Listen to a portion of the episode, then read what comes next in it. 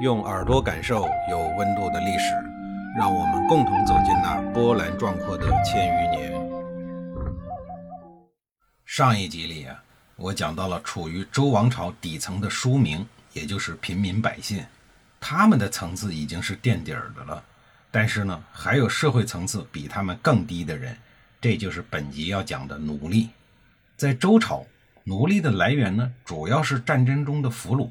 还有一部分是源自于罪犯，甚至呀，还有一些个自卖为奴的。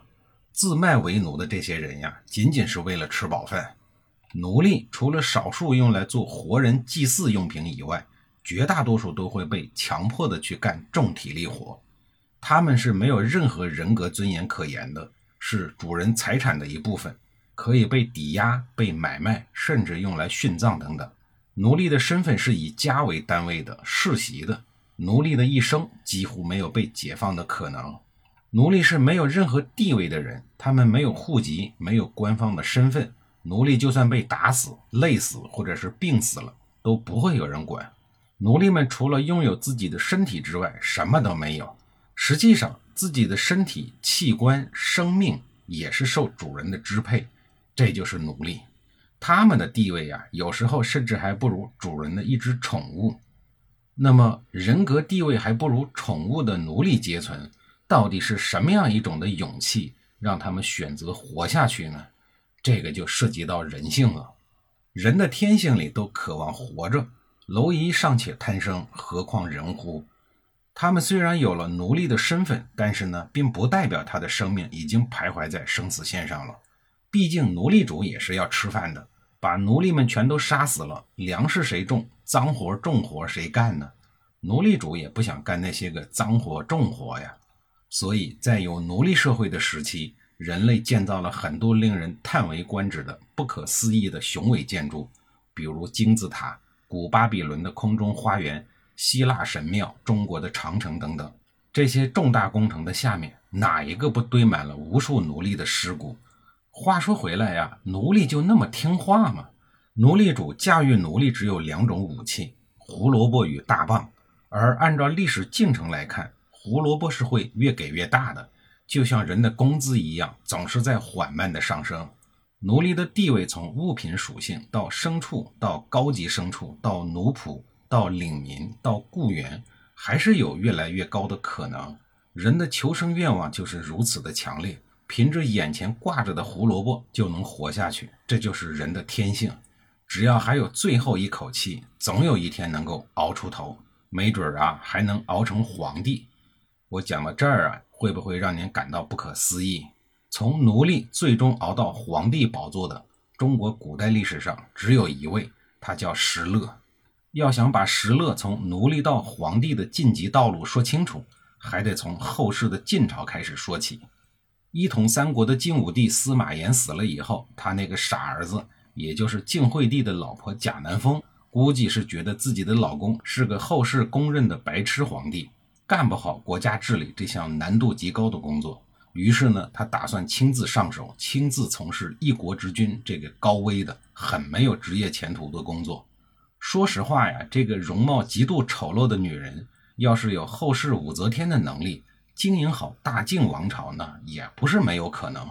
但是呀，人呢总是爱高估自己的能力，低看别人的成就，就不知道客观一点的来看待事物。贾南风也不想一想，司马家族的诸位宗王，也就是她老公的哥哥、弟弟、叔叔、侄子们，有很多人都是刀口上舔血，从死人堆里爬出来的猛将。您想一想，他们能服你一个妇人吗？况且您还是一个相貌丑陋的老女人。再说了，晋朝的天下又不是你打下来的，您什么威望也没有，就因为你是白痴国君晋惠帝的老婆就可以了吗？很快呀，晋国的王室就乱了，不是一般的乱啊，是天下大乱，史称八王之乱。八王之乱是中国历史上最为严重的皇族内乱，没有之一，使得当时的社会经济遭到了严重的破坏。一度导致了西晋王国以及近三百年的动乱，这还不算完，还使之后的中国呀进入了更乱的五胡十六国时期，也就是五胡乱华，导致黎民百姓水深火热、民不聊生长达三百多年。整个华夏大地是一片的生灵涂炭。这就是贾南风不自量力当皇帝所造成的严重后果，实在是太严重啊！有些领导岗位呢，真不是一般人随随便便就能当的。上帝赋予人不同的能力，有人擅长这个，有人擅长那个，有人打仗，有人生娃，有人耕地，有人绣花，大家各司其职，各尽其能，方能缔造出美好的人间呀！非要以一己之力去挑战上帝在冥冥之中的安排。其结果就是在自讨苦吃的同时，还贻害他人。这个乱世时代，整个华夏大地到处都是战争，社会动荡不安，到处都是饥荒。农民们是四处的躲避战乱，哪有时间种粮食？可不就发生了饥荒吗？年轻的石勒在逃饥荒的途中啊，平白无故的被军阀给抓走了，变卖为奴隶。然后呢，就是吃尽了苦头。再后来，他又被强行的充军。充的也不是什么正经的军，是匪军。对于没有经过任何军事训练的人来讲，拉过来就上战场，实际上呢，应该叫拉壮丁。在军阀混战的年代，从法理上讲，除了皇家的军队以外，其他的呢，一律都应该叫匪军。只是他们自个儿啊，不愿意这么说罢了。个个都号称自己是匡扶大业的正义之师、文明之师。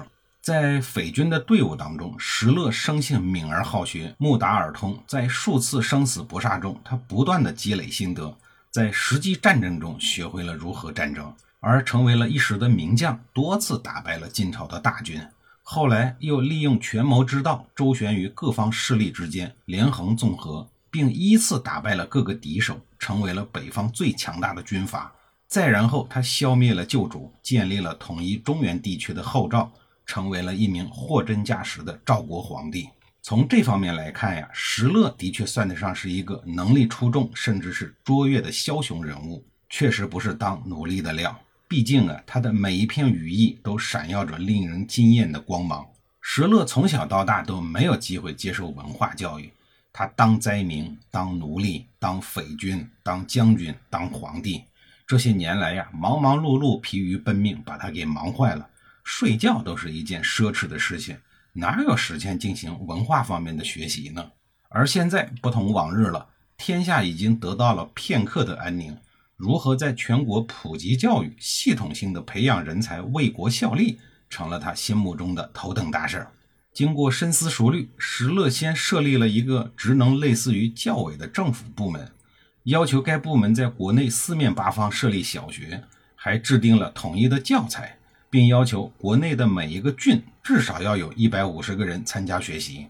这些人系统的学习以后，还要连续通过三次的考试，最后才能够毕业。